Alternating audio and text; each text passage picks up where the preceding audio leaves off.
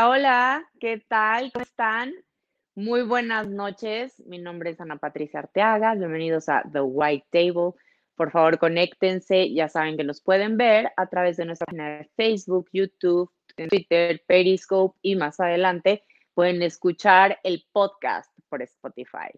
El día de hoy tenemos un super tema y a un invitado de honor, un político poblano muy polémico y con más de 30 años, bueno, tal vez estoy exagerando, pero por ahí de trayectoria. Entonces, si hay alguien que tiene conocimiento de causa, es él. Además de que fue secretario de, eh, bueno, ha tenido varios puestos, sobre todo en la Administración Pública Federal, pero fue secretario de Trabajo y de Previsión Social en el sexenio del presidente Felipe Calderón. Es por eso que me di a la tarea de invitarlo para que nos platicara todo acerca del tema del outsourcing y su impacto fiscal, los problemas y retos, cómo va a estar, cómo estaba en ese entonces y cómo está ahora la ley y la norma. Entonces, pues bueno, le doy la bienvenida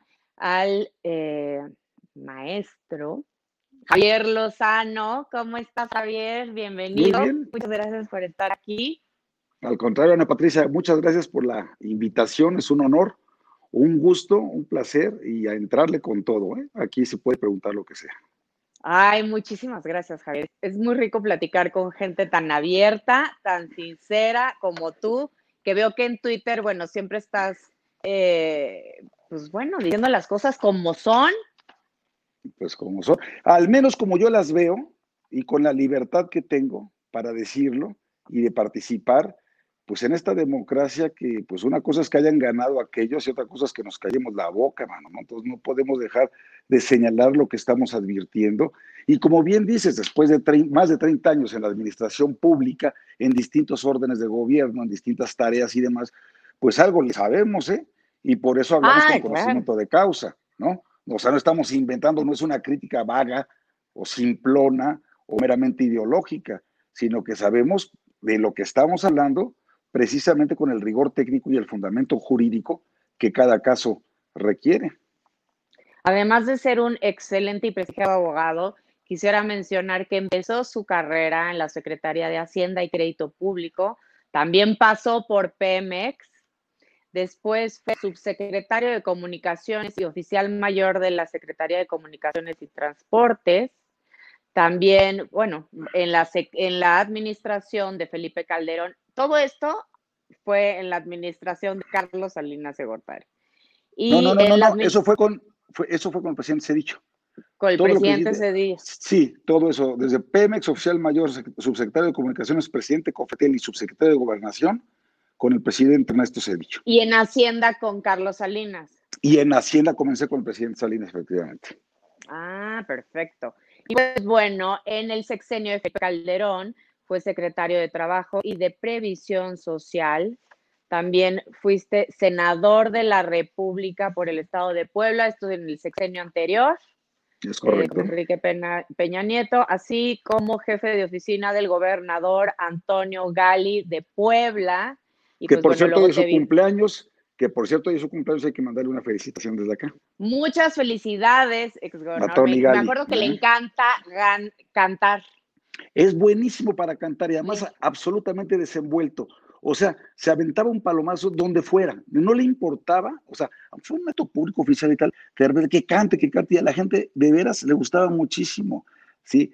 Ese, esa, esa empatía y ese carisma hizo que los poblanos de veras lo quisieran mucho, no obstante que su mandato solamente duró 22 meses. Sí, así es.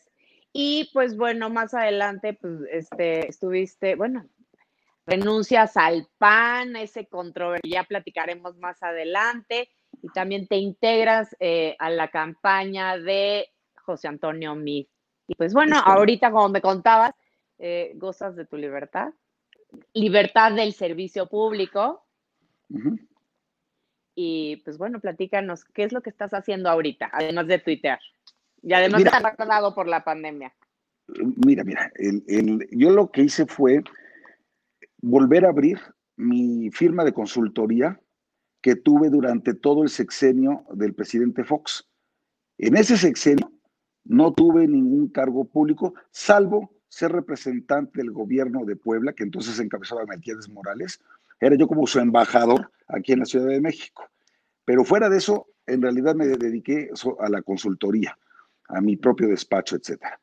Cuando mm, entro a la campaña con el presidente, bueno, con el candidato, primero precandidato Felipe Calderón y tal y todo esto, ya una vez que gana y, y le dan pues su constancia como presidente electo, ese día tomo la decisión, porque así debe ser, ¿no?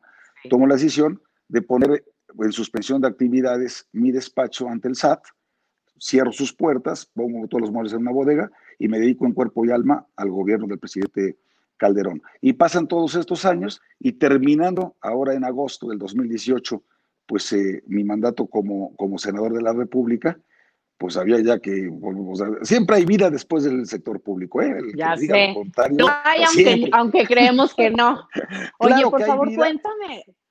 Una y volví a abrir mi despacho, volví a abrir mi despacho entonces estoy dando consultoría sector público y sector privado, doy clases desde hace casi 20 años de manera continua en la libre de derecho. Esto, y, bueno, pues, hombre, gozo de la vida, gozo de mis hijos, de mi nieta, de mi pareja, de, todo lo que me rodea, porque me siento muy, me siento muy bien, estoy en plenitud, cumplí 58 años el sábado y me siento toda madre, la verdad es que muy bien, muchas gracias. No, ¿Eh? muchas felicidades, que bueno, y además eres una persona muy importante y un referente de crítica muy importante en la política mexicana. Así que hay que darte voz. Pero oye, ahorita que estábamos platicando justo de cuando te desempeñaste como secretario de, eh, de trabajo, antes de entrar en materia, platícanos ¿Cómo fue el momento en el que el presidente o el expresidente Calderón te dice, intégrate a mi gabinete? O sea, ¿qué se siente que te nombren secretario de Estado? ¿Cómo es? No, bueno, es que, es que, es que la historia es Porque es uno de los máximos honores. No, mira, yo, eh, pues yo había trabajado, como ya lo dijiste, en gobiernos priistas, con el presidente Cedillo, con el presidente Salinas y con el gobernador Melquiades Morales, pues todos del PRI. Siendo Felipe Calderón director general de Banobras, lo voy a ver para un asunto de Puebla.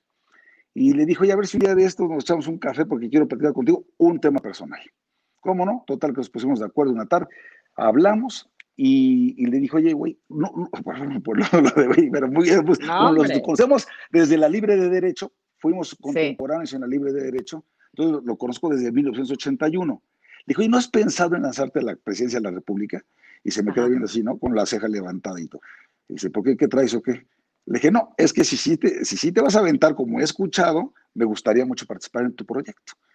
Y entonces me responde, oye, pero pues, pues tú estás del otro lado, tú, tú eres el PRI, como, ¿por qué, ¿por qué quieres estar con Le dije, maestro, pensamos muy similar, estamos educados en una formación muy, muy similar, somos de la misma generación y créeme que muchos como yo estaríamos encantados de apoyarte. Nada más tómalo en cuenta y si es el caso, pues llámame y, y le atoramos. Y así fue desde la desde que era pre, pre, pre candidato. Ya luego lo hicieron secretario de Energía y después ya vino la campaña y tal, todo. Total que, pues se gana contra, contra todos los pronósticos esa, esa elección en el 2006, aunque diga López Obrador que se la robaron pura madre, nunca pudo, nunca pudo demostrar ni poner ni una prueba sobre la mesa de que se le robó la elección. Ah, que fue por un mínimo margen, sí, pero en la democracia se gana o se pierde con un solo voto. Y total, que esto, que en una de esas, pues estaba en el equipo de transición, naturalmente. Con el, ah, fui fui este, el, coordinador del cuarto de guerra del War Room durante la campaña. Una cosa divertidísima. No, bueno. qué barro. Ahí hacíamos travesuras. Y esto, y desde ahí, por cierto, dijimos que López Obrador era un peligro para México.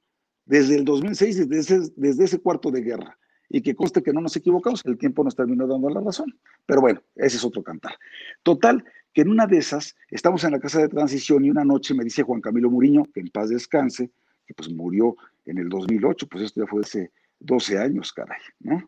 Él, eh, me dice, oye, ven para acá, y me lleva ahí a la terraza para que nadie oyera nada. Me dice, oye, mira, vas a ser secretario, no te voy a decir de cuál cartera, porque si algo se filtra, el presidente electo va a pensar que tú fuiste de hocicón, entonces no te voy a decir de cuál, nada más no te muevas, ya, o sea. No respires. Ah. No, no, no, digas nada a nadie, ¿no? Y, pues, y entonces yo nada más estaba tratando de. la emoción. Bueno, la última que me imaginé que me fuera a tocar era la del trabajo. Era la última, ¿no? Porque además mi fuerte eran las telecomunicaciones, yo ahí, de, ahí venía, ¿no?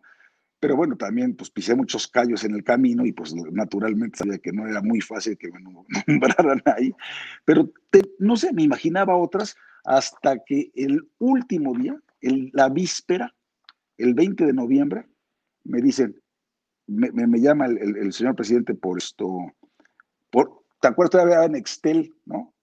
Ay, sí, claro. y me llama por el Nextel y me dice, pues no te pude ver personalmente para hacerte invitación, esto, pero mañana quisiera anunciar tu nombramiento como secretario del Trabajo y Previsión Social, junto con el resto del gabinete económico. Esto, me dice, sé que pues no tienes un antecedente en esta cartera, en esta, en esta área, pero no dude de tu capacidad, de tu lealtad y de tu patriotismo. Así que si lo aceptas, muchas felicidades y nos vemos mañana al mediodía. Prepárate un buen mensaje. Y así fue. Y ya en la noche ahí me tienes preparando un mensaje sobre la autonomía sindical, sobre el derecho de huelga, sobre la necesidad de una reforma laboral, sobre no sé cuántas cosas. Y así al día siguiente estaba yo pues inaugurándome en esta, en esta fascinante etapa, ¿no? Así fue, tal cual.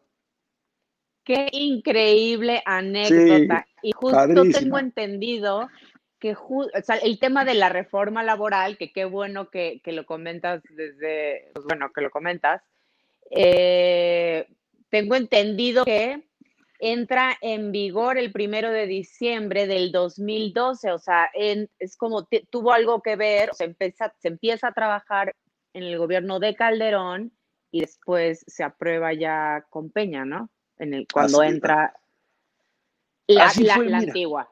O sea, para que nos platiques desde ese entonces y cómo ha ido avanzando. Nada más para que veas cómo es la política y la conoces bien.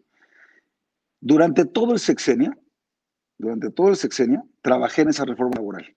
Y trabajé de la mano de la CTM, de la CROC, de la CROM, de todos los demás sindicatos, de la Coparmex, del sector privado, de Concamín, Concanaco, Canacintra, de toda la, la barra mexicana Colegio de Abogados, con todo el mundo fuimos trabajando en la reforma laboral, que no es por nada, pero yo creo que era una muy buena reforma, la verdad de vanguardia, porque la última vez que, bueno, se había tocado para un artículo para los fines de semana largos, pero esta es, era una ley de 1970, de los tiempos de Díaz Ordaz. Nada más imagínate qué legislación del trabajo ya en pleno esto, siglo XXI y no le habían metido mano en lo absoluto totalmente obsoleta, ¿ok? Entonces, la trabajé todo ese tiempo, pero claro, el PRI, como no teníamos mayoría en ninguna de las, bueno, tenemos mayoría en la Cámara de Senadores, pero no teníamos mayoría absoluta en las dos cámaras como para poder em, pasar una, una, eh, una reforma, como lo tiene ahorita Morena, por ejemplo, pues necesitábamos aliados. La izquierda no iba a jalar con nosotros, como no jaló, pero los que sí pudieron haber jalado eran los del PRI, y nunca se quisieron animar a hacerlo por una razón, esa es mi interpretación, ¿eh? La razón era que no le querían dar un premio al presidente Calderón, que se colgara una medalla de esa naturaleza, y por más que nos movimos, por más que lo propusimos, por más que convencimos, por más, bueno, pues hasta que un día presentamos la iniciativa, dijimos que vuele, pues que se discutió y todo lo que tú quieras, nunca pasó, y mágicamente, mágicamente, cuando gana Peña Nieto las elecciones en el 2012, llega la nueva legislatura, llega la nueva legislatura, incluido yo, ¿no? Esto, dice, oye, qué bonita está la reforma laboral. Y si, y si la pasamos de una vez, porque el presidente Calderón la presenta como iniciativa con carácter preferente. Esto significa mm. que, que, que, tienen la obligación los, los, legisladores de en 30 días verla a la Cámara de, este, de origen y en los otros 30 días la Cámara Revisora. Y si no hacen nada o, o, sea, la quieren meter a la congeladora, eso no se puede. Entonces, hubiera pasado automáticamente. Se hacen algunas adecuaciones y ahí, precisamente en Cámara de Diputados, en la Cámara de Origen, se le meten estos cuatro artículos, 15A, 15B, 15C y 15D, a la Ley Federal del Trabajo, después de la iniciativa del presidente Calderón, que regulan el outsourcing o la subcontratación y se promulga prácticamente, ¿sí? O sea, el último día de su mandato, la firma, la promulga y la manda a publicar el presidente y entra en vigor precisamente el 1 de diciembre, ya que era presidente Enrique Peña Nieto. Entonces, pues digamos que cosas pasan. Ah. Porque fue mi criatura, pero no la pude gozar siendo secretario del trabajo, no la pude aplicar, ¿verdad? Y ya me toca a mí hacer pues el, tránsito, era yo secretario de la Comisión del Trabajo de la Cámara de Senadores y me tocó toda esa discusión ya como senador y pues me dio mucho gusto que, que, así, que así sucedieran las cosas. Y ahí tenemos ahí una legislación que por más que la critiquen, es una buena legislación, creo que avanzamos muchísimo y ahí viene ya más que regulado, sobre regulado, el tema del outsourcing. Así que más que regulación, lo que yo estoy seguro en materia de outsourcing o de subcontratación, más que regulación, lo que se necesita es un mayor esfuerzo en vigilancia, supervisión y sanción. Quisiera dar como un breve antecedente. Justo el 12 de noviembre, el Ejecutivo firma esta iniciativa con proyecto de decreto por el que reforman, adicionan y derogan diversas disposiciones de la Ley Federal del Trabajo, pero también todas las normas de recaudación tanto del ICR como del IMSS, parte del Infonavit, todo esto en su parte fiscal, tengo entendido, y al Código Fiscal de la Federación. Entonces, pues digo, sí es eh, algo como muy, muy, o sea, engloba muchas cosas y sí, pues nos, me gustaría que empezáramos desde el principio para que todos entendamos, Javier, qué es el outsourcing y cómo se encuentra regulado actualmente en México. Mira, el outsourcing como tal, la palabra no existe en la legislación, ¿no? Es un anglicismo, es una palabra extranjera, es algo que utilizamos en el argot, es un slang, pero no está en la legislación. Lo que está es la subcontratación. ¿sí? Es la subcontratación de personal. ¿Cómo funciona esto? Esto, en primer lugar, hay que decirlo, existe en todo el mundo. Es una manera muy flexible de contratar la prestación de servicios, ¿sí? pero de contratarla de manera formal, con prestaciones, con seguridad social, ¿sí? Y con todas las de la ley.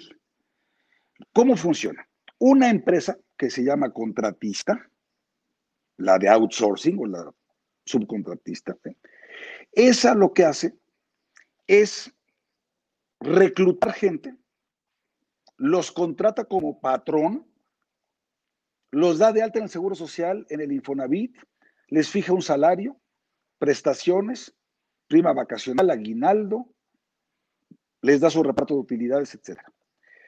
Pero dice, no vas a trabajar conmigo directamente, vas a trabajar con otra empresa que a mí me contrate como empresa. ¿Sí? Le vas a prestar servicios a esa empresa. Tu patrón soy yo, pero le vas a prestar servicios a aquella empresa. Piensa en servicios de limpieza, de vigilancia, de mantenimiento de, elevadores, de mantenimiento de servicios de energía eléctrica, de contabilidad, ¿no? Piensa estos servicios legales, lo que quieras. Entonces, o sea que vaya, muchos trabajan en gobierno y también mucho, una gran proporción están en el sector turístico. Bueno, mira, piensa, por ejemplo, piensa, a ver, en el, el gobierno tiene por lo menos medio millón de personas trabajando bajo el régimen de subcontratación. Por ejemplo, piensen en el aeropuerto de la Ciudad de México. Todo ese personal que está en los filtros de seguridad, pues no, no son trabajadores del aeropuerto, son de una tercera empresa que los pone a disposición del aeropuerto para que presten este servicio. Pero su patrón es otra empresa. Es otra empresa que los prepara, que los recluta, que los capacita, que les paga sus salarios, sus prestaciones, etcétera, etcétera. Y, los manda, claro, con la aceptación y aprobación y supervisión del aeropuerto, a prestar ese servicio de los filtros de seguridad. Bueno, este ejemplo que te estoy poniendo es muy claro para entender qué es el, qué, es el o la subcontratación. ¿Qué es lo que pasa con la iniciativa del presidente López Obrador? Que como tantas otras cosas, ¿sí? Que decide, es a partir de ocurrencias basadas en la ignorancia y en los prejuicios. Justamente eh, ayer escribí, apareció publicado en el Universal mi eh, artículo que se llama el, esto, precisamente sobre este estigma del outsourcing, ¿sí? Se está estigmatizando una figura, pero por desconocimiento. Muchos de los que la critican, muchos de las que la fustigan, muchos de los que quisieran verla muerta, ¿sí? No saben que ya está regulada, no saben cómo funciona, no saben que hay por lo menos cuatro millones y medio de personas inscritas en el registro del Instituto Mexicano del Seguro Social bajo el régimen de subcontratación y que si matan a esta gallina de los huevos de oro, esas personas se van a quedar sin empleo y se van a tener que ir a la informalidad y va a aumentar la pobreza laboral y va a aumentar la pobreza en general y va a aumentar la precariedad laboral. Entonces, no es ningún pecado. Ah, que hay abusivos, los hay, pero solamente en la subcontratación. Hay patrones abusivos directamente con sus trabajadores hoy por hoy. ¿Cuántas personas no conoces que están trabajando en un, determinado centro de trabajo, en un determinado lugar, y dicen, pero no soy empleado, a mí me pagan por honorarios. ¿Y por qué le pagan por honorarios? Para no darlos de alta en el Seguro Social, para que no acumulen antigüedad, para que no tengan Infonavit, pero en realidad tienen horario, tienen un gerente, es un trabajo subordinado, es como si fueran cualquier trabajador, pero lo visten como si fuera honorarios y prestaciones de servicios profesionales. Y eso no tiene nada que ver con la subcontratación. ¿Sí me explico? Por eso es el estigma, decir, no se confundan y como si estuviéramos en jauja, ¿no? O sea, ven lo jodidos que estamos ahorita en materia económica y en materia de empleo, para que encima de todo, con estas ocurrencias, por cierto, del finísimo senador Napoleón Gómez Urrutia, que estuvo prófugo de la justicia no sé cuántos años y ahora lo trajeron con una amnistía VIP como senador plurinominal de Morena, es el presidente de la Comisión de Trabajo y Previsión Social del Senado y él es uno de los ocurrentes detrás de esta iniciativa. Entonces lo que digo es, si, si, lo que te molestan son las factureras, ve por las factureras. Si lo que te molestan son los evasores de impuestos, ve por los evasores de impuestos. Pero no quieras decir que la subcontratación es delincuencia organizada, lavado de dinero y todo esto, y que no lo vas a permitir la deducibilidad en materia fiscal. Es una locura. Esto es matar, insisto, la economía informal, luego la economía formal y el empleo. Me da mucho gusto, y eso se lo tengo que reconocer al presidente, que haya abierto una ventana de oportunidad para dialogar con el sector privado y están revisando palabra por palabra, artículo por artículo de esta iniciativa para hacer las adecuaciones y decir que no, o sea, que no paguen justos por pecadores. Vamos a hacer las adecuaciones necesarias, que esto se pueda perfeccionar o mejorar, pero no mates la figura porque con ello vas a acabar con millones, literalmente con millones de empleos formales. Javier, ¿cuáles son las principales ventajas y desventajas que ves para el que tiene para el trabajador eh, que está contratado bajo este régimen? Mira, la principal ventaja que le veo es que ese trabajador, piensa en el sector turismo. Sí. el sector turismo se mueve por ciclos y por temporadas altas y bajas.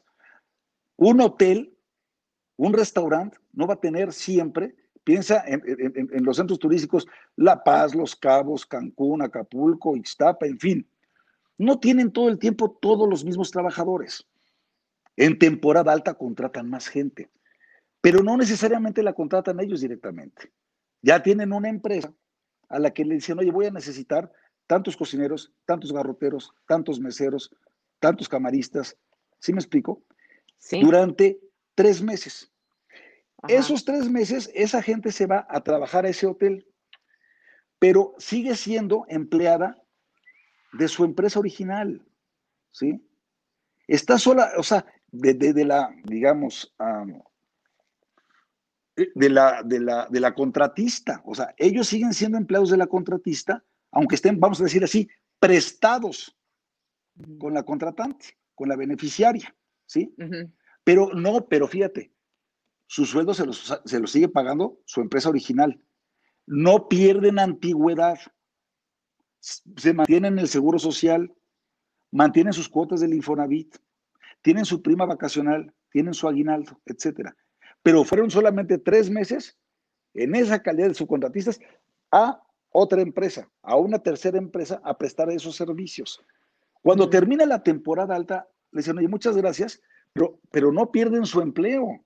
Se regresan con su patrón original para ser colocados en algún otro lado.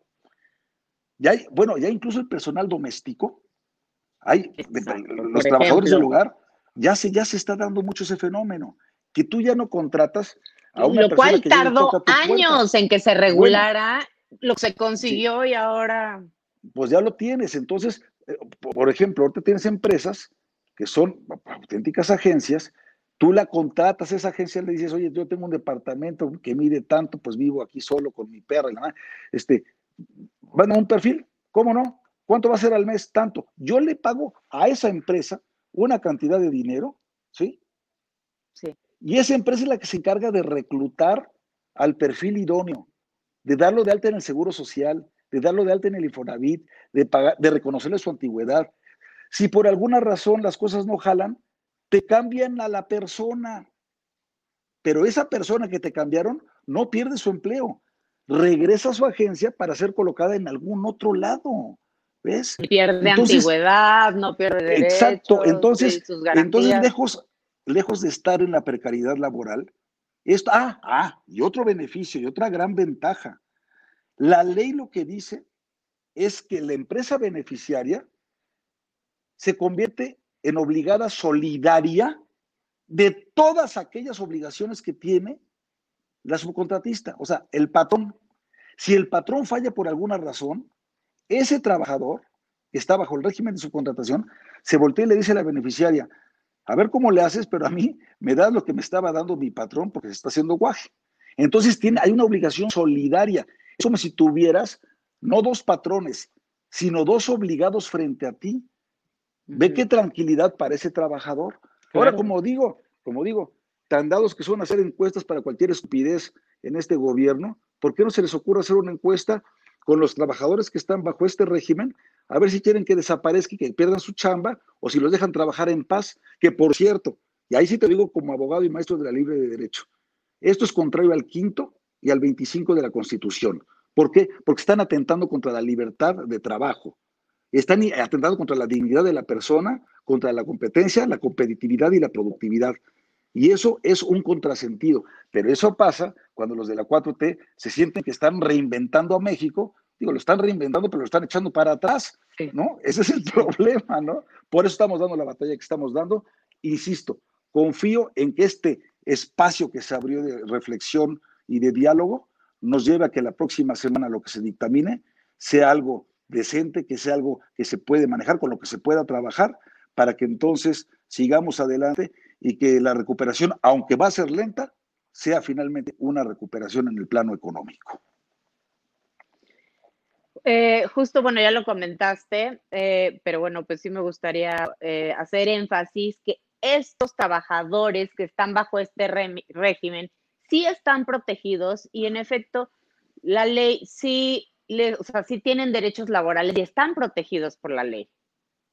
Así es. Pues creo que tienen derechos laborales. Si lo están regulados por la ley tanto la ley federal del trabajo como por la ley del seguro social, explícitamente, ¿sí? O sea, eh, explícitamente, y ahorita déjame esto, incluso leerte un... Eh, ahora verás. Mira, dice, el trabajo en régimen de sub, el artículo 15A de la Ley Federal del Trabajo. 15A. El trabajo en régimen de subcontratación es aquel por medio del cual un patrón denominado contratista ejecuta obras o presta servicios con sus trabajadores bajo su dependencia a favor de un contratante, persona física o moral, la cual fija las tareas del contratista y lo supervisa en el desarrollo de los servicios o la ejecución de las obras contratadas. Y de ahí viene una serie de condiciones que la ley impone, y esto fue la reforma del 2012 a la que nos esto, a la, que hacíamos mención anteriormente. Todo esto está en la Ley Federal del Trabajo. Te digo, si lo que falta no es regulación. Lo que falta es precisamente supervisión, vigilancia y sanción, que se coordinen mejor quiénes. La Secretaría del Trabajo con el Seguro Social, con el SAT, con el Infonavit y con la Procuraduría Fiscal de la Federación. Que se coordinen mejor para que cuando detecten una omisión en el ámbito de su competencia, le den aviso a las otras autoridades para saber de qué pie cojean. Y el que esté fallando, el que esté evadiendo impuestos, pues que lo castiguen por evasor o por defraudación fiscal. ¿Sí me explico? Pero no, pero no digas que se acaba la subcontratación de personal, porque entonces sí estás acabando con una modalidad muy flexible de contratación en el mercado formal de trabajo. Así es. ¿Consideras que esta reforma planteada por el Ejecutivo tiene un fin fiscal más que un fin laboral? Tiene, eh, bueno, dice que quiere proteger los derechos de los trabajadores, pero como lo hemos visto en los últimos tiempos, lo, todo lo que les importa es que el fisco jale más dinero. Lo que hicieron en la Cámara de Diputados fue criminal con este presupuesto para el 2021, desaparecer 109 fideicomisos para quedarse con ese dinero y todo para sus programas clientelares. ¿sí? El estarle destinando dinero a la refinería de Dos Bocas, al Tren Maya, al aeropuerto Santa Lucía y a esos elefantes blancos, dejando a los niños que tienen cáncer sin quimioterapia, a los centros de salud sin los medicamentos necesarios, sin el abasto, al personal que están en la primera línea de defensa por la pandemia del COVID, que somos el país con más muertes del personal hospitalario en el mundo. Eso es criminal, se llama negligencia criminal. Y ya vimos que eso es lo que están haciendo y aquí lo que les importa es un auténtico terrorismo fiscal. Tú imagínate que por hacer una cosa como estas que te estoy platicando, te conviertas en delincuencia organizada, ¿sí?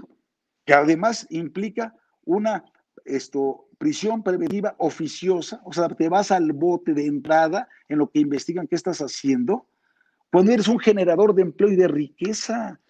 Sí, pues están peleados con eso. O sea, no, persiguen más a los que trabajan de una manera formal que incluso a los narcotraficantes.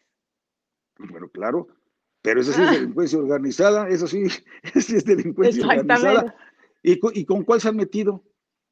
Digo, además de haber liberado a Ovidio y saludado de mano a la mamá del Chapo, ¿qué otra cosa han hecho con la delincuencia organizada? Nada, ¿verdad? Nada. O con la corrupción. Pero, ah, no, pues ya, viste lo que ayer se publicó, seis de cada diez contratos de Pemex son por adjudicación directa. ¿Crees que no hay corrupción ahí, Ana Patricia? somos, idiotas, ¿qué, no sabes? Que, ahí se llevan en cada una de esas asignaciones o adjudicaciones, se llevan una lana, por favor. Entonces, eso sí, mira, eso es lo que da mucho coraje, que a la gente que en este país genera riqueza, genera empleo, crecimiento, ¿sí? La castigan Ve el caso de los gasoductos con la CFE, ve el caso de las energías renovables, energías verdes, ve el caso de la cervecera en Mexicali, ve el caso del aeropuerto de Texcoco. Todas las señales que mandan, todas las señales que mandan son negativas a los inversionistas y dicen, ¿así quieres crecer? O más Con razón salió corriendo Best Buy. Bueno, pues porque se va Best Buy.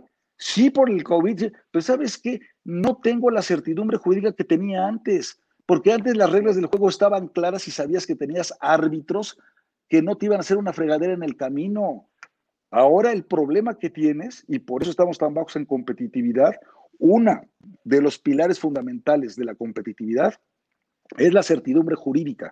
Saber que vas a tener reglas del juego para invertir en el largo plazo y que vas a tener autoridades transaccionales que no van a cambiar esas reglas del juego. ¿Qué es lo que hizo primero este gobierno? Lo primero que hizo fue desmantelar al sector energético, a todos los órganos autónomos que les habíamos dado esa autonomía y transaccionalidad, hoy son, están totalmente sometidos a las órdenes de una inculta y voraz secretaria de energía, ¿sí? como es Rocío Nale, y a las fobias de un Manuel Bartlett que vuelve a utilizar el carbón y el combustóleo para generar energía eléctrica y que dejan en último, en último lugar las energías limpias y las renovables, no obstante que son acuerdos que nosotros adoptamos en los acuerdos de París como convención internacional y en la Agenda 2030 de las Naciones Unidas. Entonces, sí me parece criminal lo que está pasando, porque verdaderamente esto es dar marcha atrás, es un retroceso de 30 años y claramente los inversionistas, ellos, ellos, mira, ellos no están peleados con su dinero y no son románticos el inversionista va a ir donde su dinero esté más seguro y donde tengan una rentabilidad y un regreso, un retorno más rápido y más alto. Punto. Y si México no está ahí, se van a ir a otro lugar, sin sentimentalismos. Ve cuánto dinero ha salido de, México en los últimos dos años. Y es precisamente por eso. Entonces, ¿cómo afectaría, digo, cómo afectaría eh, la competitividad de las empresas nacionales la desaparición del outsourcing? Bueno, es que además ¿quiénes son las que más utilizan el outsourcing? Las micro, pequeñas y medianas empresas, porque no se pueden dar el lujo de tener tanto personal, ni de pagar todo a la seguridad social, toda esa carga fiscal que implica. Entonces, por eso mejor contratan a una empresa, a una tercera empresa, y dices, mándame tal personal a que chambee para mí, pero tú le vas a pagar todos su salario, prestaciones, seguro social y demás. Yo a ti, empresa, te pago una cantidad al mes, punto. Esas son las que más utilizan al, este, al personal de outsourcing. Luego, ¿quiénes más? Las transnacionales, las maquiladoras, ¿sí? ¿Quién más? Sector comercio, servicio y turismo, por lo que ya dijimos de la temporalidad. Ahora, ¿les molesta la temporalidad? Pues ¿por cómo te va a molestar si es normal en los ciclos, en los ciclos económicos? Es no conocer los mercados, es no saber cómo funcionan. Luego dicen, ah, es, dice el presidente, es que en diciembre, fíjense cómo se van 300 y tantos mil empleos, se pierden.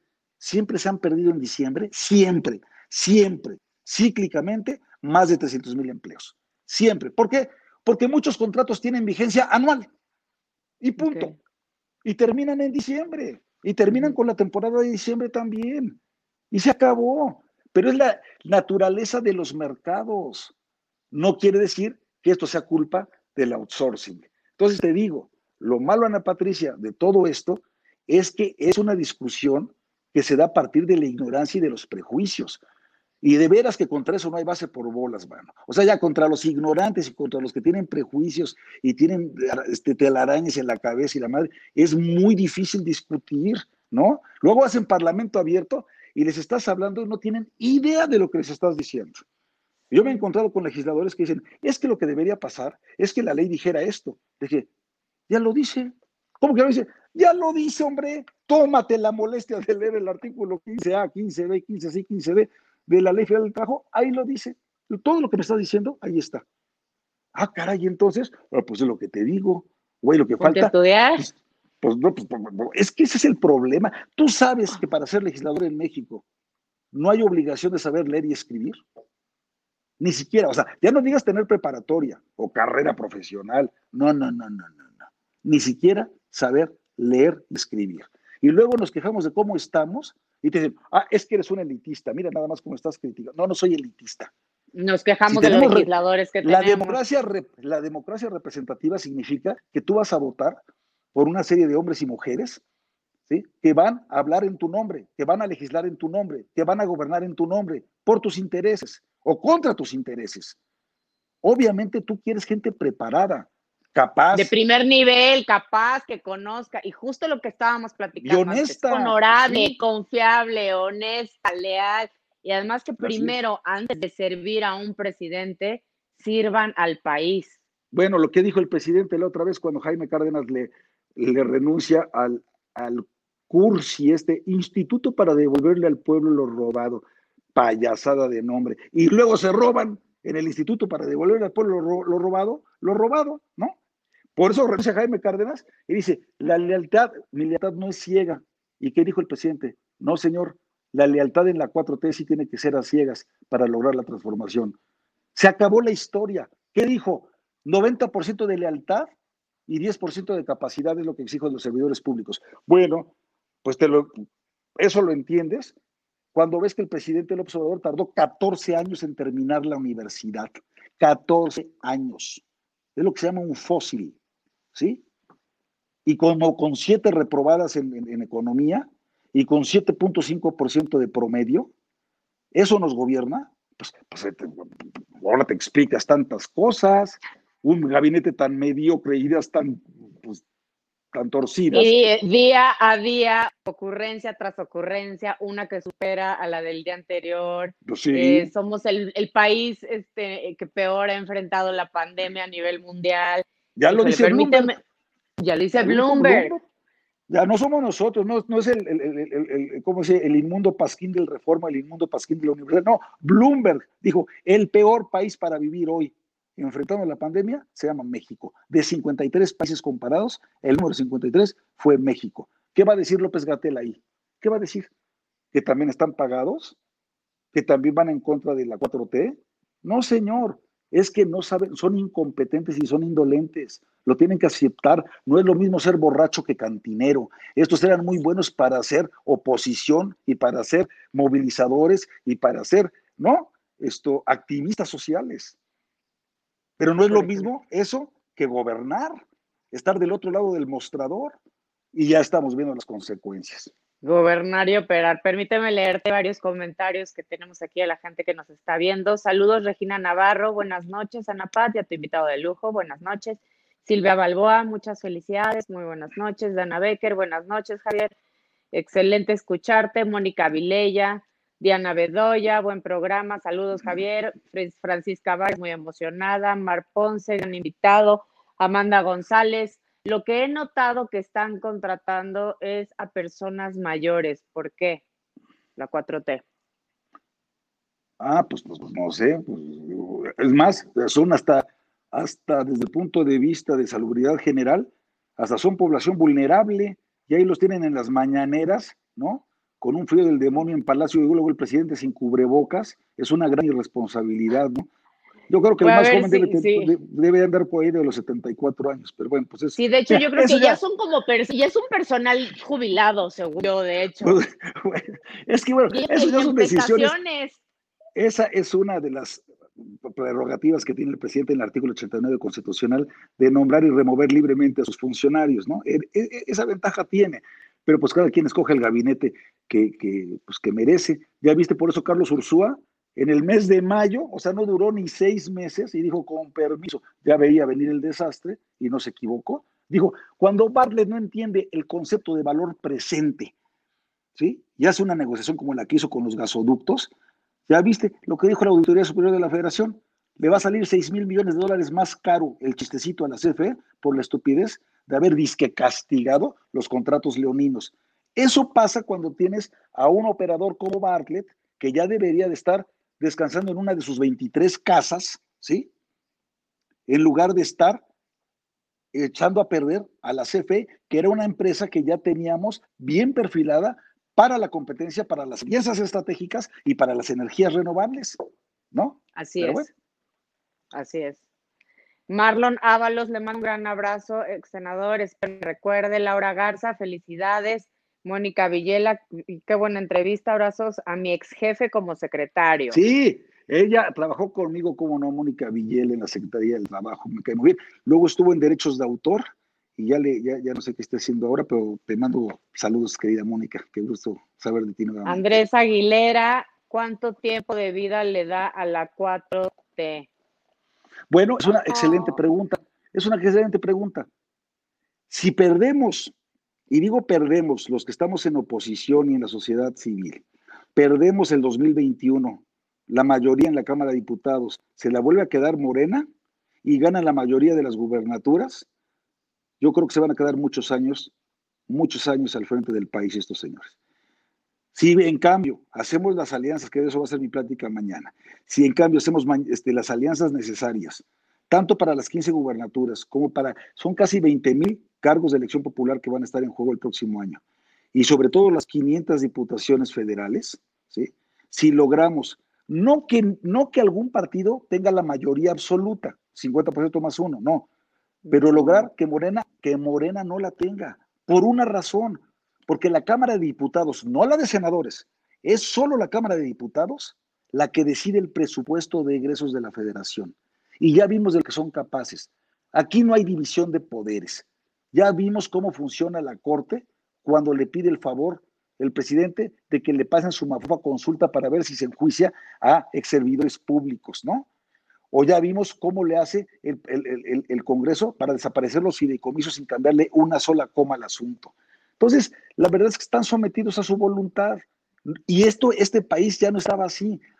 Yo mismo me acabo de quejar de que el PRI no nos dejó pasar la reforma laboral. Bueno, eran los contrapesos y había que hacer política todo el tiempo. Y nadie. Y en la Cámara de Diputados se sentaban a hacer consensos, se sentaban a negociar. Mira, el, con todos los partidos. Acaba de decir el presidente una cosa que me parece una infamia contra los legisladores del pasado. Dice, a ver, pregúntele a Carstens cómo le hacía para que pasaran todos sus sus, esto, sus presupuestos por unanimidad. porque a todos, dice, porque a todos les daba moche. No, no es cierto, señor presidente. Es una infamia lo que usted está diciendo. Es una acusación muy injusta. ¿Sabes por qué pasaron por unanimidad? Porque ningún partido político podía tener los votos suficientes para hacer su santa voluntad. Entonces tenías que hacer algo que se llama política, dialogar, negociar y llegar a acuerdos. Y por eso en esa negociación y en ese alcanzar acuerdos, podías alcanzar una unanimidad. No ganaste todo, no perdiste todo.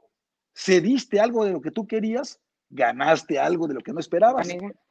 Y eso, y esa es la política, y esa es la democracia, y es muy sano. Por eso yo lo que invito a toda la gente el próximo año es a salir a votar y a recuperar la Cámara de Diputados. Es indispensable. Si eso lo logramos, ya verdaderamente tenemos una ruta trazada porque van a terminar haciendo un desastre de este sexenio.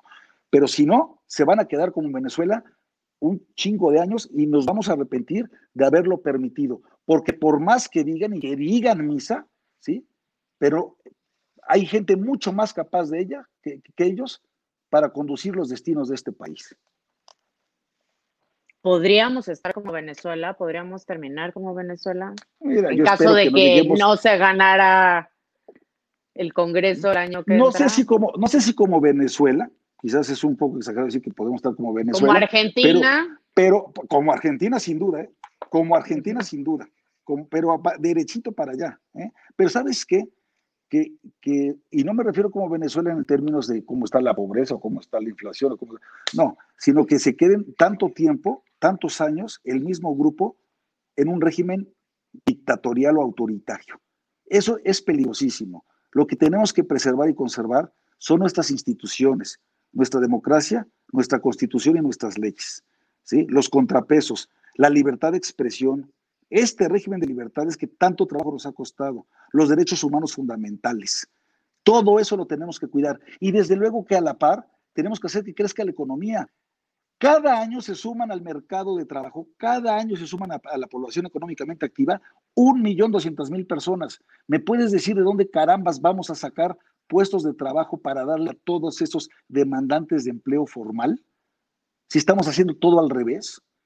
Entonces, sí, la verdad es que la tarea que viene por delante es titánica y yo lo que espero es que nos quejemos menos y trabajemos más para de veras desplazar a estos inútiles y volver a recuperar mira, si tú quieres ser lento, si tú quieres Ay, no, de verdad era bastante bueno, no, no era. Ok, insisto, y si hay corrupción, como dijo el presidente, había mucha corrupción en los fideicomisos. Ah, sí, ¿cuál? En 10 días se los demuestro. Ya pasaron como 40 días, no demuestra nada. Nadie se va al tanque, nadie se va a la cárcel, nada, nada pasa de nada.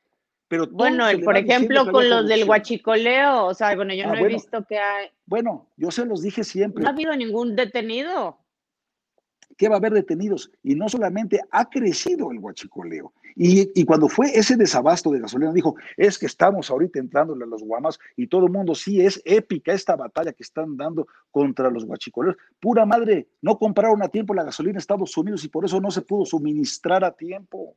O sea, de verdad. Ahora el tema con el desabasto de los medicamentos. Ahorita estamos viendo que hay un desabasto en muchos medicamentos, incluso la vacuna contra la influenza pues sí. Pero, pero a mí la que me parece más grave y más criminal, bueno, hasta vacunas para otro tipo de padecimientos que ya, ya, ya, ni, ya ni, ni nos acordábamos. Ya estaban erradicados, sí. Sí, ¿no? la rubiola. Ajá. Bueno, hazme el favor. Y luego, pero sobre todo lo que te digo, a mí lo que más me duele, porque además lo que no podemos perder es la capacidad de asombro de indignación, que tengas niños con cáncer y no les den sus quimioterapias. Eso de veras es negligencia criminal o sea, eso es que no te duele el dolor ajeno. Eso es que no seas capaz de evitar el dolor evitable. ¿Cómo está funcionando eso? O sea, el dinero que estaba destinado para que llegara al sector salud, justo para cubrir eso, fue recortado o por qué no les está llegando? Hay dos cosas fundamentales que pasaron. Una, desaparecieron el Seguro Popular, que ya de veras ya había crecido lo suficiente y estaba muy bien estructurado. Hombre, como siempre, con sus insuficiencias y deficiencias, pero funcionaba bien y tenía una gama muy amplia de padecimientos de enfermedades, ¿sí? de tratamientos que, se, que, eran atendidos en el Seguro Popular, con la gran ventaja de que tú, sin ser derechohabiente ni del Seguro Social ni del ISTE, podías atenderte en cualquier centro de salud gracias al Seguro Popular. Lo desaparecieron, crearon una madre que se llama el INSABI, ¿no? Instituto para la Salud y el Bienestar, o no sé cómo, ni me sé sus este, nombres. Bueno, y entonces vino ese desabasto junto con el de que había corrupción y colusión en el abasto en el Seguro Social, y entonces dijeron, fuera todos estos proveedores y ahora vamos a ir a comprar las medicinas en otros países. ¿Y quién resultó ser uno de los proveedores de medicamentos de, del IMSS? El hermano del director general del IMSS, Oer Robledo. No tienen madre. O sea, entonces, ni compran las cosas a tiempo, ni acabaron con la corrupción, ni suministran lo que tienen que suministrar, pero eso sí, al presidente se le llena la boca diciendo, es mentira que no haya medicamentos. O el, o el, insensato de López Gatel que diga, los que se dicen padres de niños con cáncer, los que se dicen padres con niños con cáncer, o sea, ¿en serio así te refieres a ellos? ¿Tú te imaginas el dolor, Ana Patricia? Yo no sé si tú tengas hijos o no, pero el dolor que significa ¿eh? que tengas un niño con cáncer y no tengas para la quimioterapia, o que tengas un enfermo, ¿eh? un enfermo de COVID y se te muera y que digan, ya no sean sensacionalistas, no sean exagerados, vamos rete bien, y que el presidente el mismo día que rebasamos los 100 mil muertos reciba el pitcher de los Dodgers de Los Ángeles. ¿Sabes cómo se sintieron todas esas familias? Es una auténtica mentada de madre. Es una mentada de madre. Sí, primera vez que digo una grosería aquí, pero sí, suscribo. Pues es que es, que, es, que es bien sabroso de, repente, de repente desahogarse, oye, pues no puede ser. Además, hay cosas que no se pueden describir de otra manera. Sí, creo que de hecho, eh, incluso el tema de la pandemia, o sea, todo como se está dando, nos está permitiendo hacer un ejercicio de no solamente reevaluación de nuestras vidas, sino increíblemente del gobierno y de lo que estaba bien, de lo que estaba mal, de lo que era perfectible, de las verdaderas intenciones, desde de esta narrativa, de este discurso de nobleza, de esperanza, en el que se vende, con el que llega, y que pues lamentablemente no es lo mismo a la hora de operar, o sea, a la hora de accionar. O sea, vimos a un presidente que va a Tabasco al lugar de los hechos, un poco como a la de a fuerza, ni siquiera se baja del helicóptero, le toman unas fotos como, como, como, posando como para el carnaval, pero no lo vimos en Mérida con las inundaciones o tampoco en Quintana Roo, vemos una falta de sensibilidad ni en Chiapas. No, no, no. Y eso porque lo actitud, sí. Bueno, bueno, pues porque está demostrando su verdadero talante él dice que es un humanista, no es cierto. Hoy, ¿qué le dijo? Hoy, hoy, hoy, Día Internacional para Erradicar la Violencia contra la Mujer. ¿Qué dijo en su mañanera? ¿Qué dijo en su infame mañanera? Dijo, las causas, ¿sí? El origen de los homicidios en general y de los feminicidios es lo mismo. Aquí no hay diferencia entre feminicidios y homicidios en general. O sea, tú imagínate la falta de empatía para con las mujeres que se sienten más vulnerables que nunca están matando a 10 mujeres al día en este país. al día. Y él dice que los feminicidios van a la baja y que en todo caso es la misma, digamos, descomposición social de qué crees? Del neoliberalismo. Sí, ah. seguramente, seguramente el violador, el que mata, el que descuartiza, el que abusa de, su sobrina, de su ahijada, de su hija, el maldito que, que, que, las mata por cómo van vestidas, ¿sí? Seguramente dice, soy neoliberal y, por eso me la voy a fregar. ¿Sabes qué? Es una indolencia, es una falta de empatía con los que menos tienen. ¿Sí? Está demostrando que no, que no les importa, que no le importa. ¿Sabes cuántos millones más de pobres vamos a tener al finalizar este año? 12 millones de pobres más. Por eso, en mi artículo de ayer le dije, ya sé que tiene usted una, una, una, este, una fascinación muy este, particular para con los pobres, pero por el amor de Dios ya los multiplique, ¿no? O sea, ya, o sea, lo que él le gustaría es en lugar de que los pobres dejen de serlo y suban a la clase media, es desmantelar la clase media para que haya más pobres que coman de su mano, de sus programas sociales y clientelares y que voten por ellos. Es lo más perverso que yo he visto en la política. Y es exactamente lo que están haciendo. ¿Por qué crees que no nos por eso, por eso no apoyaron a las jamás. No, nunca. Jamás se había visto ¿por esto. ¿Por qué en la pandemia no apoyaron a las MIPIMES? Ya no digas a las grandotas. ¿Por qué no las apoyaron? ¿Por qué no les diste un plazo para pagar impuestos? ¿Por qué no les diste una facilidad o flexibilidad en el seguro social? ¿Por qué no le apoyaste a los trabajadores que quedaron sin empleo para tener un ingreso mínimo durante unos meses? ¿Por qué? Porque no te importa. Fuimos el país de la OCDE que menos apoyos económicos, ni el 1% del Producto Interno Bruto siquiera en apoyos a las MIPIMES y a los trabajadores que se quedaron sin empleo en esta pandemia. Pues claro que no es un, no es un gobierno humanista, es un gobierno absolutamente autoritario. Andrés Aguilera dice, el presidente juró guardar y hacer guardar la constitución. ¿Qué hacer ante tantas violaciones a, la, a la, ley suprema? No, no, no, sí, sí cumplió, sí guardó la constitución, pero en un cajón. Ese es el problema, ¿sí? Que en lugar de hacerla valer, la guardó en un cajón se la pasa por el arco del triunfo. Digámoslo con todas sus letras, al presidente le estorban los medios de comunicación, al presidente le estorba la constitución, las leyes, las trabas, los contrapesos, que lo contradigan. Por eso es tan peligroso que salga todas las mañanas. Ya lleva 500 conferencias de prensa. ¿Quién en su sano juicio puede echarse 500 conferencias de prensa? Además Ningún de tres presidente ha tenido tanto exposure en el mundo. En ningún momento de la historia. ¿Ok? En ningún momento. Pues claro que la tiene que, la tiene que regar en algún momento, pues si se la pasa hablando tres horas al día así, de bote pronto y como viene, pues claro que ahí, ahí salen las ocurrencias, ahí salen las ideas, ahí salen las barbaridades. Pues claro que, y entonces eso se convierte en política pública. Para el presidente, la chamba es salir a sus mañaneras y luego irse a las fritangas y a comer coyotas y esas cosas así en los, en los pueblitos y tal, esto, los fines de semana y grabar unos videos más largos, pero son largos pero malos, mano, ¿no? Son como de nueve minutos, mano. parecen cortometrajes. A ver, te voy a hacer una pregunta para, para ver qué, qué tanta habilidad económica tienes. Si económica. Tocado buenos días, Tuce. A ver, si, si te hubieran hablado para decir, por favor, Javier, queremos que seas secretario de Cultura en esta administración, porque conocemos que amas y eres apasionado de la música. ¿Qué harías? ¿Cómo le harías con el presupuesto que hay ahorita para difundir la música a nivel nacional? No, es que con el presupuesto, mira, mira, yo no soy, de veras, compadezco a Alejandra Frausto, la titular de la Secretaría de Cultura, para estar al frente de esa dependencia con la porquería de presupuesto que le dejaron.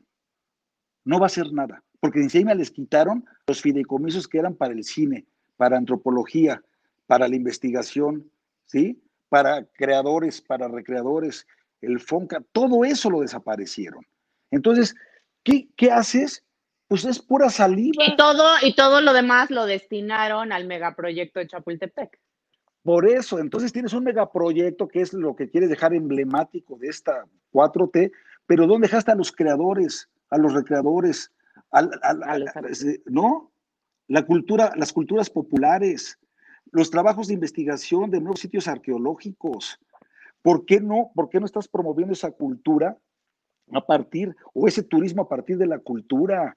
De la gastronomía, de todo eso. Bueno, desapareciste este, todo lo que tiene que ver con la promoción de México en el exterior.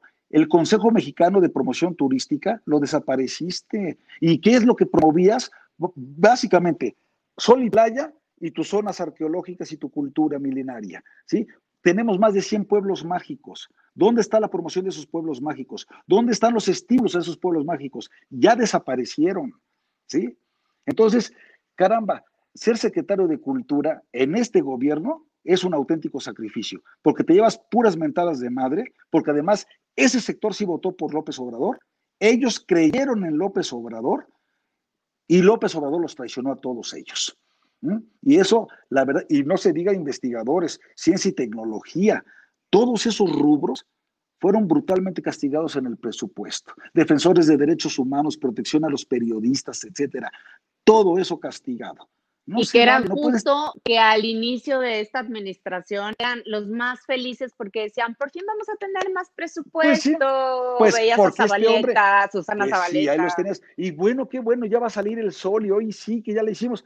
A ver, ellos mismos este, dicen, estoy arrepentido, salvo el Damián Alcázar o este que anda ahí de lambiscón, pero fuera de eso, la verdad es que todos dicen, oye, ¿qué pasó aquí? ¿Qué pasó aquí? ¿Por qué piensan que la cultura es lo primero que pueden recortar? ¿Por qué piensan que la cultura es prescindible? Pues precisamente porque no sabe ni hablar. Ven nada más al gobernador de Morelos cómo habla de Cuauhtémoc Blanco. Pues era muy bueno para meter goles, que se, que se dedique a meter goles, carajo, pero no lo pongan a gobernar. Y ese es el problema, que piensan que la cultura no es necesaria, que es algo fifí o otra vez elitista, ¿no? Cuando en realidad es algo algo ¿sí? que debemos promover todo el tiempo, que tenemos que atesorar todo el tiempo, desde el hogar, en las escuelas, en las universidades, pero también desde las instituciones públicas para detectar talentos. Los talentos que tenemos, por ejemplo, en la Mixteca, en Puebla, Oaxaca, toda esa zona, ¿sí? Todos esos esfuerzos que se han hecho por detectar dónde están los que pueden ser músicos, etcétera, los que son pintores de todas esas regiones, entre más pobres, más talento artístico encuentras, hombre. ¿Por qué no vamos a la búsqueda de ellos? Pero se necesita dinero y se necesita voluntad política y no tenemos ni una cosa ni la otra nos acaba el programa y yo quiero, por favor, que nos des una conclusión y un mensaje que quieras enviarles a todas las personas que nos estás viendo, y a todos tus fans de Twitter, que sé que son muchísimos. No, fans, fans los tuyos que mandaste esa foto y luego, luego me empezaron a echar este, indirectas. Oye, el, eh, mira, dentro de todo tenemos un gran país y lo que debemos hacer es sí, sí manifestarnos, quejarnos menos, manifestarnos mucho, trabajar mucho, hacer cada quien lo que le corresponde, organizarnos con mucha generosidad y con menos mezquindad y lograr retomar el rumbo certero, aunque lento, pero cierto, que teníamos para llevar a este país a mejores estadios de vida para nuestros hijos, para nuestros nietos, para las futuras generaciones. Yo sé que podemos, pero tenemos que participar. No podemos ser espectadores. Todos tenemos que ser actores. Manos Importantísimo a salir. Que el 2021 ya está a la vuelta de la esquina. Cuando te digan, oye, ¿qué hacemos? ¿Cómo hacemos? Sal y vota. Ya es que 10 como tú voten. Ya es que esos 10 jalen a cada uno a otros 10. ¿Sí? Y que sea la votación histórica, la más grande que ha habido en la historia de México, y vas a ver que sí se puede. Este 6 de junio del 2021, démosle la vuelta y pues bueno, reconstruyamos México, recuperemos México. Que así sea. Oye, y gracias a todo eh, nuestro auditorio, fueron muy amables con sus comentarios. Ay, no, muchas gracias a ti. Esperemos tenerte pronto. Después, pues, a ver qué pasa con lo del outsourcing. Sí, ándale, sí, yo espero que todo salga bien, pero, pero nos veremos muy próximamente por aquí. Me encantan este tipo de espacios y me encanta tu programa. Eh, tú lo haces muy bien. y bueno, pues sigamos dando la batalla. Esta es tu casa. Muchísimas gracias y te mando un abrazo a la distancia. buenas noches. a todos. Muy buenas noches. Hasta luego. Hasta luego. Bye.